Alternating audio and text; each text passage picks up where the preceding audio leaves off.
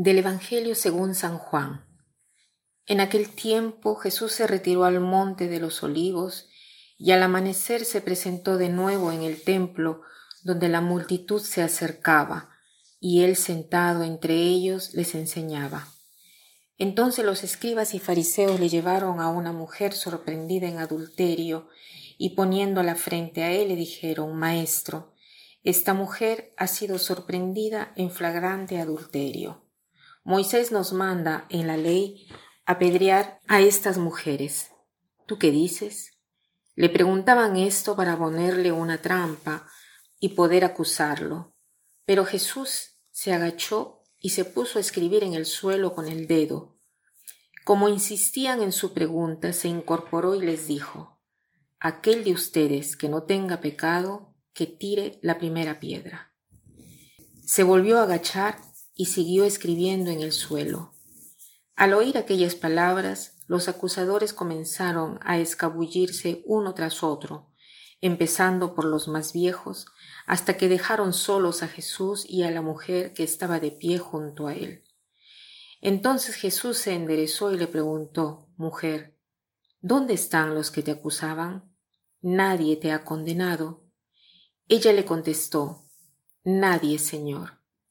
Y Jesús le dijo, Tampoco yo te condeno, vete y ya no vuelvas a pecar.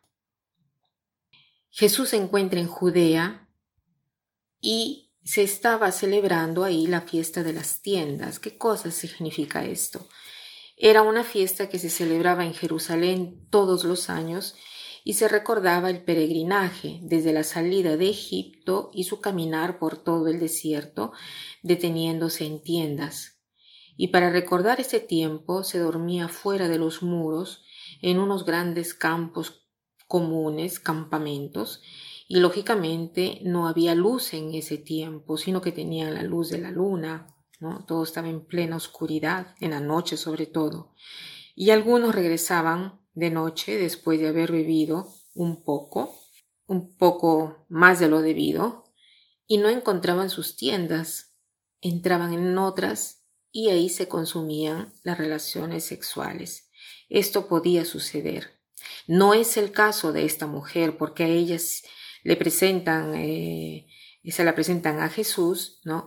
Pero la habían encontrado en pleno adulterio. Pero veamos un poco qué cosa es el adulterio en tiempo de Jesús, qué cosa significa. En tiempos de Jesús no era tanto un pecado sexual como lo entendemos nosotros, porque en Oriente había una idea machista del matrimonio. La mujer era tratada como si fuese un objeto, una cosa más, un, un animal más. Entonces, estar con una mujer casada era violar esta posesión y la culpa era pagada con la muerte, con la lapidación, tanto el hombre como la mujer. El hombre era considerado solo si eh, estaba con una mujer casada y sobre todo que fuera hebrea. De otra forma, la ley de Moisés no lo condenaba porque no era considerado un adulterio. En cambio, la mujer, de todas maneras, era lapidada, era condenada. Entonces aquí vemos a esta mujer que viene presentada ante Jesús y encontrada en pleno adulterio. Y en este pasaje lo que me impresiona mucho es la misericordia de Jesús.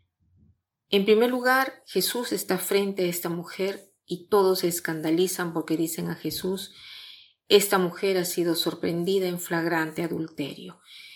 ¿Qué cosa tenemos que hacer con ella?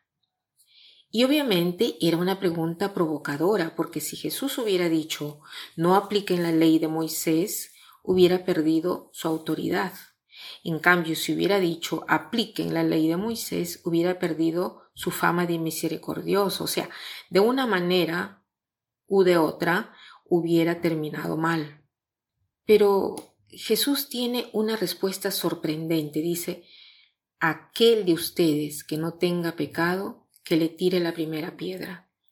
Y se van yendo todos uno por uno, comenzando por el más ancianos porque eran los que más habían coleccionado pecados.